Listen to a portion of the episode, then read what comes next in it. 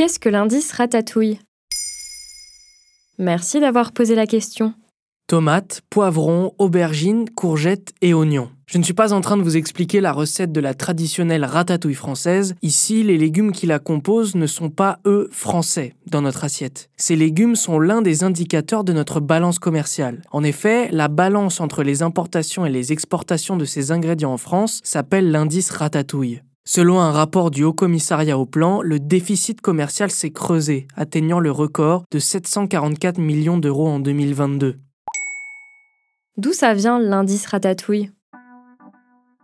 Il a été créé dans le but de rendre compte de la balance commerciale de la France dans le secteur agroalimentaire. Il s'agit de la différence entre nos importations et nos exportations. L'indice ratatouille a été proposé par le Haut Commissariat au Plan dans sa note Agriculture, enjeux et reconquête en 2021, pour établir précisément quelle était la balance commerciale de nos fruits et légumes. Derrière les 5 ingrédients composant la ratatouille se cachent en réalité plus de 900 produits agricoles épluchés par les experts du Haut Commissariat au Plan. Bien qu'il soit déficitaire de 744 millions d'euros, l'indice ratatouille ne compose pas l'entièreté de la balance commerciale agroalimentaire de la France. En effet, historiquement, elle est l'un de nos atouts majeurs, notamment grâce à l'exportation de nos vins et de nos céréales. Selon l'Agrest, le service de statistique du ministère de l'Agriculture, la balance commerciale des produits agroalimentaires français est excédentaire d'1,3 milliard d'euros en 2022. Elle n'a jamais été aussi haut en 10 ans. Mais si on les enlève du calcul pour ne garder que l'indice ratatouille, il est à la traîne.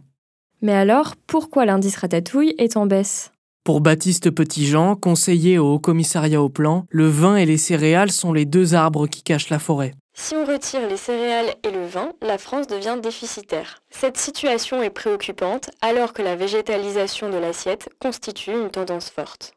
En effet, si l'on importe plus que l'on exporte, c'est surtout parce que les prix qui viennent d'ailleurs sont plus attractifs. Selon l'association Légumes de France, les agriculteurs français font face à une concurrence féroce de l'Espagne et du Maroc. Pour ce dernier, les importations de tomates ont presque quadruplé entre 1990 et 2020, selon Légumes de France. Mais pour Thierry Pouche, chef de service études, référence et prospective à la Chambre d'agriculture France, dans un article du journal agricole Réussir, ce n'est pas digne de la politique agricole de l'Union européenne. L'érosion de la compétitivité de l'agriculture française vient de l'Union européenne. Des dames de fraises venues du Maroc travaillent pour 7 euros par jour pour la récolte des fraises en Espagne.